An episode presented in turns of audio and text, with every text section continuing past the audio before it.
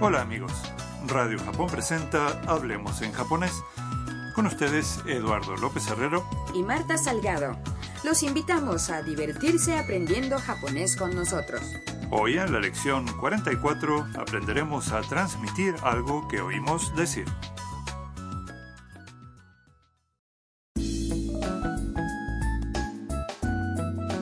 Tam fue a un recital de piano de Yuki y al fin pudo reencontrarse con él. De regreso en la casa de Harusan, está contando todo a la dueña robot y a Kaito, otro ocupante de la casa. Escuchemos el diálogo de la lección 44.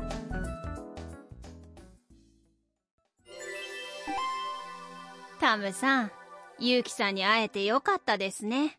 はい、とても嬉しいです。ゆうきさんは活躍してるんだね。はい、10月にまたコンサートがあるそうです。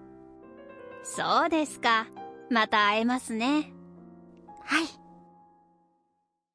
Vamos a examinar el diálogo frase por frase. El detector de emociones de Harusan percibe algo y sus mejillas despiden una luz rosada.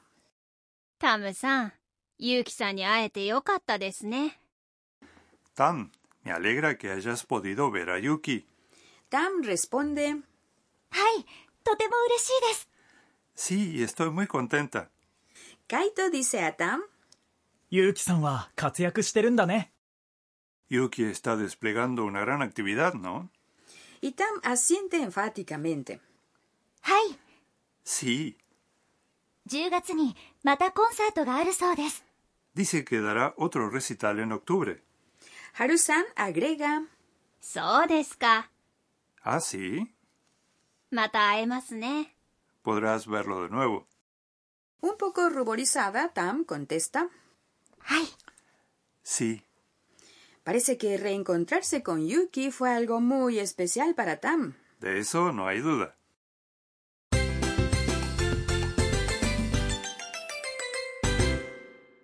La frase clave de hoy es, またコンサートがあるそうです。 dice que dará otro recital. Si aprenden su estructura, podrán transmitir cualquier cosa que hayan oído decir. Vamos a analizar la frase. また Significa otra vez. コンサート Es concierto o recital. ある Es el verbo haber y あるそうです significa dicen que habrá algo. El punto vital de hoy. Para comunicar a alguien algo que oímos decir, se agrega そうです al final de la oración. La frase que viene antes de そうです puede incluir verbos, adjetivos u otras palabras y debe estar en el modo llano. Eso significa que no se usan las formas des ni más. En el diálogo, Yuki dijo a Tam que planeaba dar otro recital y ella se lo transmite a Harusan y Kaito. Para hacerlo, usa el verbo ある haber seguido de. そうです En modo formal, aru se convierte en あります。 pero el modo llano es la forma diccionario aru. Ahora es su turno. Escuchen y repitan. コンサートがあるそうです。またコンサートがあるそうです。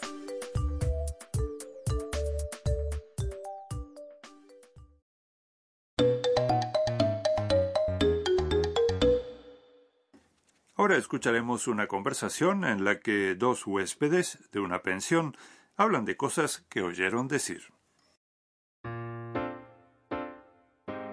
明日からお祭りだそうですね。ええ、でもすごく混むそうですよ。 Veamos el significado. 明日からお祭りだそうですね。 Dicen que hay un festival a partir de mañana, ¿no? 明日から Significa a partir de mañana y お祭り。 es festival. そうです。 Viene después de お祭りだ。 que es la forma llana de お祭りです。 en el caso de los sustantivos y los adjetivos na, cambiando des a da, se obtiene la forma llana. ええでもすごく混むそうですよ。 Sí, pero oí decir que se atesta de gente. A、 Es una respuesta afirmativa que tiene el mismo sentido que はい、 a continuación でも、 es una conjunción que significa pero.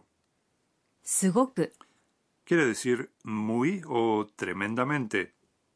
混む、 Es el verbo atestarse en forma llana o diccionario. La partícula yo se coloca al final con sentido enfático, en particular cuando estamos diciendo algo que la otra persona no sabe. Vamos a practicar la pronunciación. Repitan después de la grabación. 明日からお祭りだそうですね。でも、すごく混むそうですよ。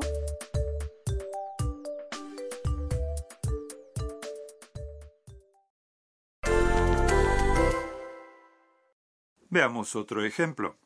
Supongan que oyeron en la televisión que se aproxima un tifón y tienen que transmitir esa información a un amigo japonés. Tifón es 台風、 y venir es 来る、 viene un tifón, se dice. 台風が来る。台風が来る。 y recuerden agregar ne al final. Hagan la prueba.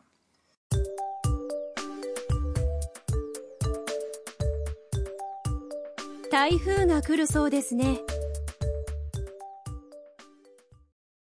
¿Y bien? ¿Lo lograron?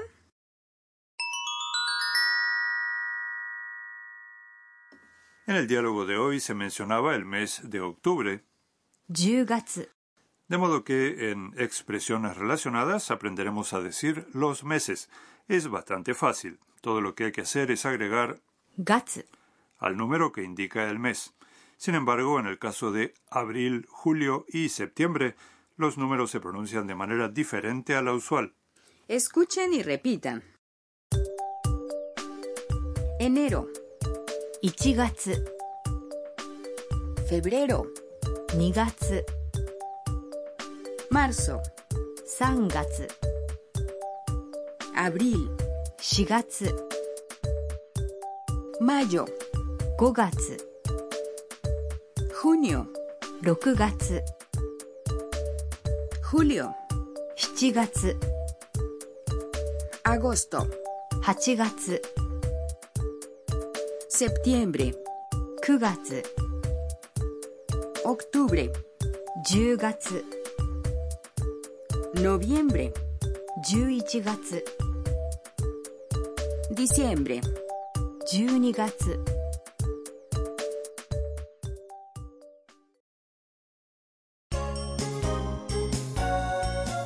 ミーヤーのトラベルガイド。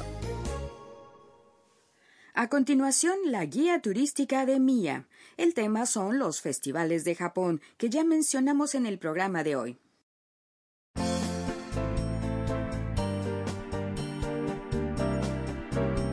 Ah, Japón tiene una cantidad increíble de festivales. Sí, cada región tiene sus propias celebraciones tradicionales.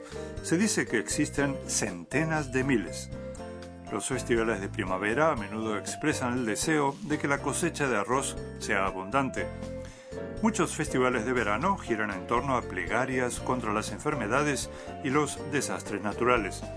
Por ejemplo, el Festival Guión de Kioto comenzó a celebrarse hace unos mil años y destaca por las enormes y minuciosamente decoradas carrozas que recorren la ciudad. Realmente impresionante. En otoño muchas comunidades hacen festivales para agradecer la cosecha de arroz. Después en invierno están las celebraciones del Año Nuevo. Verdaderamente, hay festivales para todos los gustos.